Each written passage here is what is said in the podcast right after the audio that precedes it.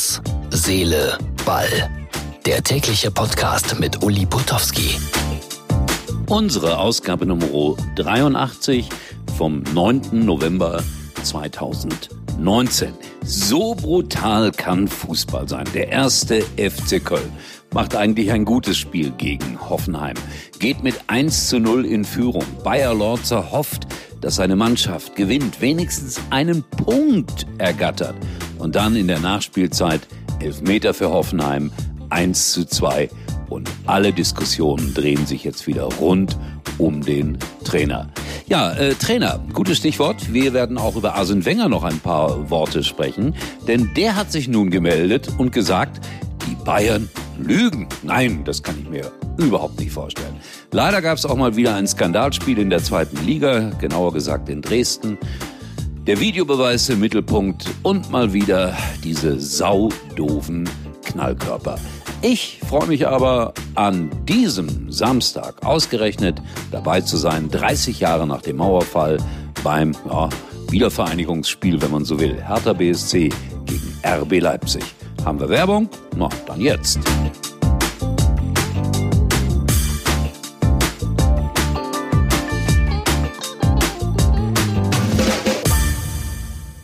Wenn man sich entscheiden muss, wenn es nur der eine sein kann, wie wählt man da den richtigen?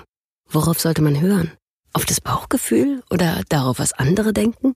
Beides. Der Mazda CX5. Erleben Sie den mehrfachen Testsieger ab 229 Euro ohne Anzahlung. Mehr auf mazda.de slash Testsieger. Mazda. Fußball ist oft wie ein Drama von Shakespeare. Ich denke an den ersten FC Köln. 1 zu 2 verloren gegen Hoffenheim. Übrigens, die sind über Nacht mal auf Tabellenplatz 2. Aber wie? In allerletzter Sekunde durch einen Elfmeter, den man geben konnte. Dann habe ich gesehen, wie Herr Bayerlotzer interviewt wurde, wie er sich aufgeregt hat über viele Videoentscheidungen, die nicht überprüft wurden, die vielleicht dann auch zugunsten des ersten FC Köln ausgegangen wären. Seine Spieler haben ihn ausdrücklich verteidigt. Die Mannschaft hat auch ein ordentliches Spiel gemacht, aber es fehlt einfach ein wenig die individuelle Klasse. Und da kommt die Nachricht.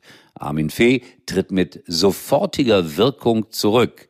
Eines ärgert mich immer ganz fatal, dass nämlich die Reporter, diesmal die Kollegen von DAZN, den Trainer fragen, glauben Sie, dass Sie im Falle einer Niederlage noch weiter Trainer sein werden? Und dann kommt diese völlig richtige Antwort. Was fragen Sie mich? Fragen Sie den Vorstand. Es liegt doch nicht in meiner Hand.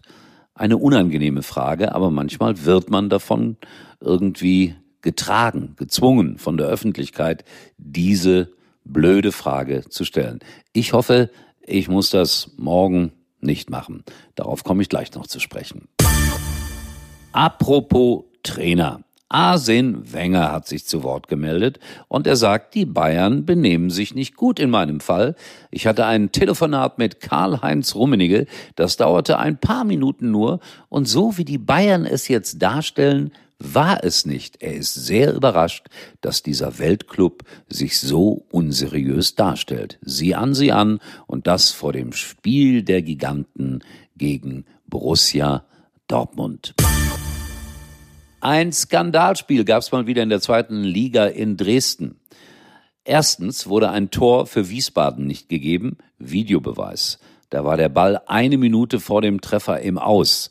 Ich kann Herrn Rehm sehr gut verstehen, den Trainer von Wiesbaden, dass er sich unfassbar aufgeregt hat.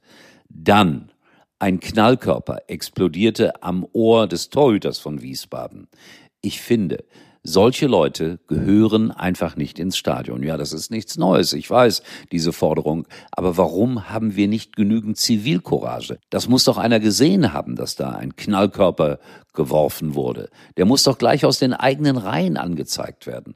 Aber so viel Solidarität gibt es dann unter Fußballzuschauern, jedenfalls in bestimmten Kreisen, leider nicht. Insofern ein echtes Skandalspiel in Dresden. Schade um den Fußball. Hertha ist morgen mein Ziel. Also es ist jetzt mal wieder Freitagabend. Ich habe mir alles angeschaut, was ich mir so anschauen musste im Fernsehen. Und äh, ich darf dann morgen Hertha BSC gegen RB Leipzig begleiten. Und da könnte es mir ja passieren, wenn Hertha BSC verliert, tja, dass ich auch in Richtung Trainer unangenehme Fragen stellen muss. Ich hoffe, diese eine blöde Frage, über die ich gerade sprach, die muss ich nicht stellen. Und dann gibt es Geld in Berlin, viel Geld, rund 100 Millionen werden zusätzlich investiert.